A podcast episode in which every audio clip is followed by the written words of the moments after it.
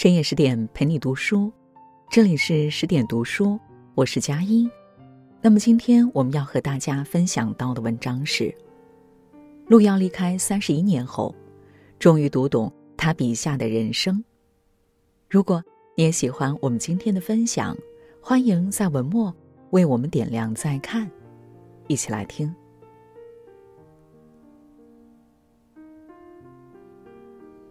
一九九一年。茅盾文学奖获奖名单出炉，路遥《平凡的世界》位列第一。得到获奖消息，路遥第一个电话打给了弟弟，不是告喜，而是诉忧：“我没有钱去领奖。”弟弟只能东拼西凑，帮路遥借了五千元路费，临了还不忘加上一句：“以后再不要获什么奖了，如果拿了诺贝尔文学奖，我可给你找不来外汇。”堂堂茅盾文学奖的得主，居然领奖的路费都支付不起，简直闻所未闻。但这也是路遥写作生涯的一个缩影。他写作不图财不图名，而是用生命在创作。今天是路遥诞辰七十四周年，七十四年后，他笔下的著作依然在人们的手中争相传阅。他书中的人物。依然为人们所津津乐道。人们纪念路遥，并非因他恢宏的巨作，而是在他的笔下，每个人看到了自己的影子，或心酸卑微，或坚韧不屈。我们每个人都在平凡的世界里，真实而热烈的活着。而当回顾路遥的经历，我们会发现，他笔下的故事亦是自己的人生。第一。面对贫穷，超越物质的穷，才能收获精神的富。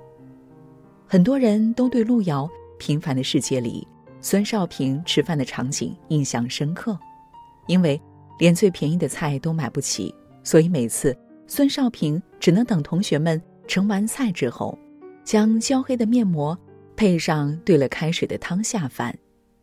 很少有人知道的是，书中经常食不充肠的孙少平。其实就是学生时代路遥的写照。一九六三年，路遥升入中学，同学里多为干部子女，农村出生的路遥显得与周遭格格不入。吃饭时，同学吃的甲乙菜，而他吃的是最低级的丙菜，经常食不果腹。休息时，同学们去影院看电影，他付不起票钱，只能在别人讨论剧情时。在旁边默默听着。那个时候，城郊的山野是他的备用粮库，因为经常饿得发晕，路遥只能在城郊的土地里挖寻食物。不管是地里的野菜，还是树上的野果，任何可以吃的东西，都是他填饱肚子的救命稻草。有一次，路遥饿得几乎昏厥，看着农户家树上红灿灿的番茄。实在饥饿难耐，偷拿了一个，因为害怕被抓住，路遥头也不敢回，径直跑到山脚，才敢把番茄拿出来吃掉。饥饿感在路遥的人生里刻下了深深的烙印。幸运的是，物质上的干粮虽有愧于路遥，但精神上的食粮却待他不薄。为了不落后于同学，路遥经常去文化馆里读书。他的阅读内容从国内新闻到国际事件，广有涉猎。为了借到一本心仪的图书，路遥常常会跑遍各个图书馆。发现没钱买书，他还会跑到书店偷偷阅读新书，也因此被书店老板轰出过很多回。在沉溺于阅读的这些日子里，他踏遍祖国山河，经历古今风云。物质世界里到不了、看不到的地方，路遥通过另一种方式实现了。爱因斯坦曾说过，在物质的尽头，屹立的是精神。真正的贫穷不是物质的匮乏，而是精神的贫瘠。这世间总有人拼尽全力去争夺一时的物质保障，鲜少去建立易得的精神宝库。可真正的幸福感，从不来自于物质的堆积。一如路遥，将深入骨髓的贫穷与饥饿感，都化为向上的动力，也一点点顶破了苦难的裂隙，触碰到了清风和暖阳。二，面对挫折，坚持不懈才是登顶的上坡路。爱迪生曾说过：“我们最大的弱点在于放弃，成功的必然之路是不断的重来一次。”进入大学之后，路遥开始尝试散文创作，并经常向各类杂志投稿，但每次都是投的多，中的少。那个时候。班内负责领取信件和报刊的同学，总是抱着厚厚的一摞杂志送到路遥面前。一开始，路遥还会打开翻看一下，后来，路遥便对领报刊杂志的同学说：“以后来杂志，你先看看有没有我的文章，有就送我，没有就送你。”这个时候的路遥创作道路并不顺遂，大学毕业后。为了精进写作能力，路遥选择进入编辑部工作。因为踏实肯干，路遥经常被派到基层去采访或组稿，文笔有了很大提升。上世纪七十年代，路遥决定创作中篇小说，惊心动魄的一幕。虽然当时的文坛是短篇小说的天下，但路遥还是决定放手一搏。完稿后。他先是投给了《言和》期刊，可没过多久，稿子便被退了回来。路遥不甘心，他把稿子寄给其他杂志社，但无一例外都被拒稿了。虽早已做好了心理准备，但是路遥还是难免失落。最后一次投稿，他在心里说：“如果稿件不堪用，可以一烧了之，不必寄回了。”谁曾想？就是这最后一次坚持，让这部作品得以面世。他的作品不仅发表在全国最大的文学杂志《当代》上，还获得了全国首届优秀中篇小说奖。有的时候，成功与失败之间只差一个坚持。从学生时代的小试牛刀，到编辑岁月的历练，自由创作时的剑走偏锋。路遥凭着对文学的热爱，一路坚持下来。正如这句话所说：“无论如何，我一定要去试一试。就算我不能证明我可以，那也要证明我不可以。”坚持是一场与毅力的较量，而那些谋定目标、坚持努力的人，时间也会为他送上最好的答案。三。面对独处，离人群远一点，才会离自己近一点。一九八一年，路遥的人生红遍全国，文学界不断有人对小说做出高度评价，路遥的名气也随之越来越大。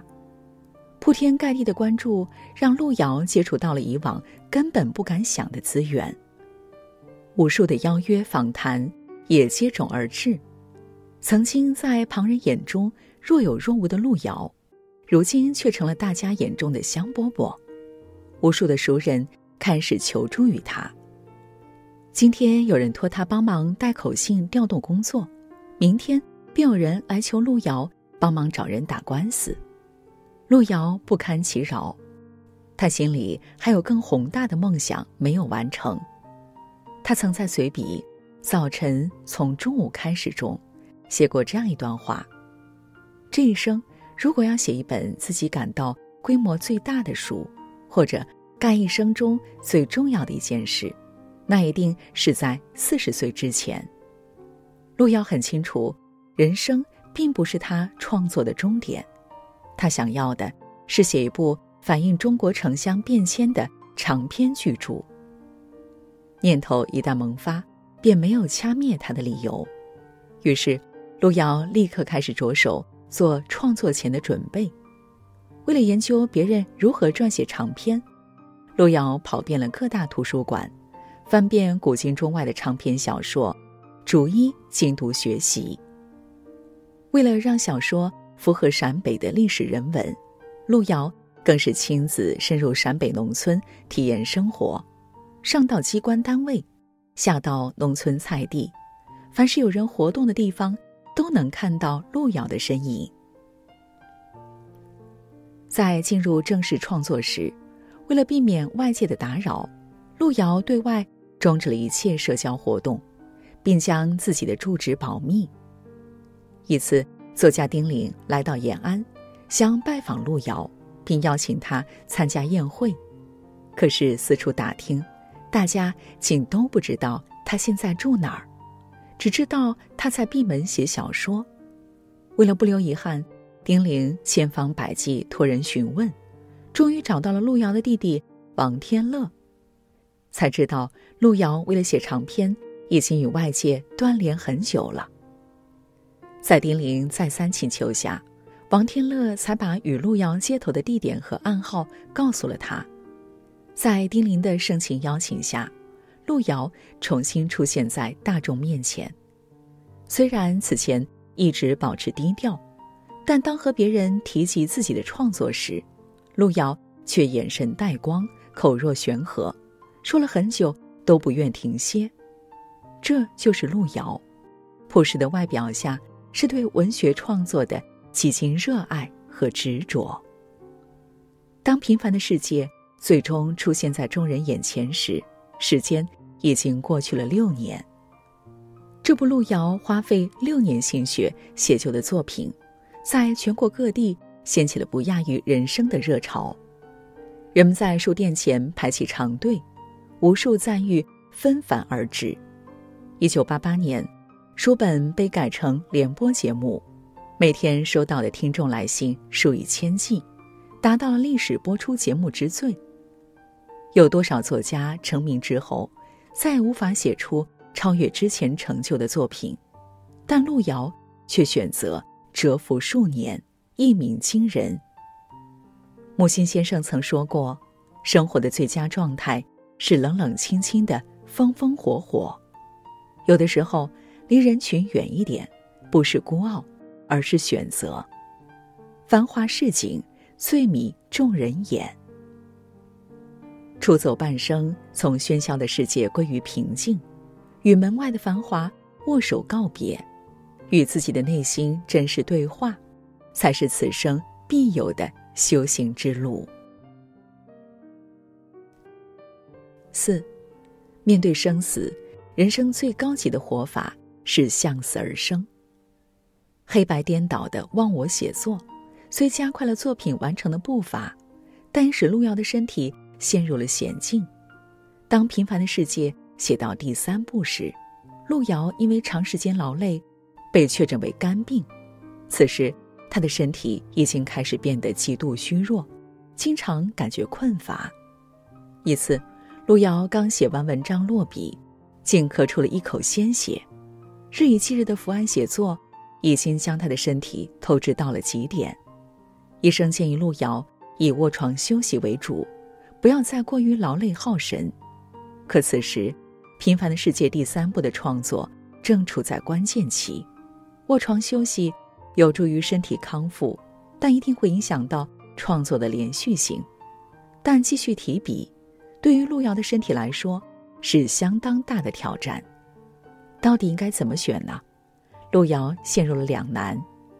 可比起身体上的疼痛，他更担心病情恶化后再也没有机会重新拿起笔了。他在后来的随笔中写道：“这已经不纯粹。”是在完成一部书，而是在完成自己的人生。于是，路遥又带着病痛开始了《平凡的世界》第三部的创作。每天早上十点开始，他便坐在书桌前开始写作，常常是低头还是白日，抬头已成黄昏。如果无法完成当天的任务，路遥便会通过熬夜加长写作时间。路遥是个老烟枪，经常一边奋笔疾书，一边吞云吐雾，抽烟加剧了他的咳嗽和旧疾。每次创作，他的胸腔都奇疼无比。一九八八年元旦，这个全家团聚的日子里，路遥依然没有回家。窗外的欢笑声、鞭炮声响成一片，他却蜷缩在清冷的房间里，马不停蹄的创作。就这样，拖着带病的身体，路遥完成了《平凡的世界》。马丁·海德格尔曾说过：“向死而生的意义是，当你无限接近死亡，才能深切体会生的意义。人生在世的每一天，都是离死亡渐近的过程。死亡不过是一个逆向助推器。正因知晓死亡将至，才更能明白。”为了什么而活？没有人可以逃避死亡，而面对死亡最好的方式是向死而生，将死亡带来的恐惧转化为对未来的期待，你才能拼尽全力完成未完成的理想，在生命的尽头了无遗憾。路遥曾在书中这样写道。生活不能等待别人来安排，要自己去争取和奋斗。而不论结果是喜是悲，但能够慰藉的是，你总不枉在这世界上活了一场。生活如是，人生更是如此。从陕北农民家庭出生，到写出茅盾文学奖的巨作，走上世界舞台，路遥。花了整整四十三年。正如“人生飞页”的这句话所写，人生的道路虽然漫长，但紧要处常常只有几步。在每个紧要的人生关头，路遥没有坐以待毙，而是主动出击，在平凡的世界里创造属于自己的奇迹。而重顾路遥的人生经历，我们看到的。不仅是他在文学领域创造的熠熠光辉，更被他坚韧而充满力量的精神而撼动。面对命运之苦，不抱怨，不追问，存常人心，做非常事。人生虽跌宕起伏，但总有人能在尘埃的灰烬中开出鲜艳的花朵。愿你我皆能踏破。尘间的千险万阻，与困境生长，与苦难言和，在历练之后，砥砺前行。好了，更多美文也请大家继续关注十点读书，也欢迎把我们推荐给你的朋友和家人，一起在阅读里成为更好的自己。晚安，亲爱的。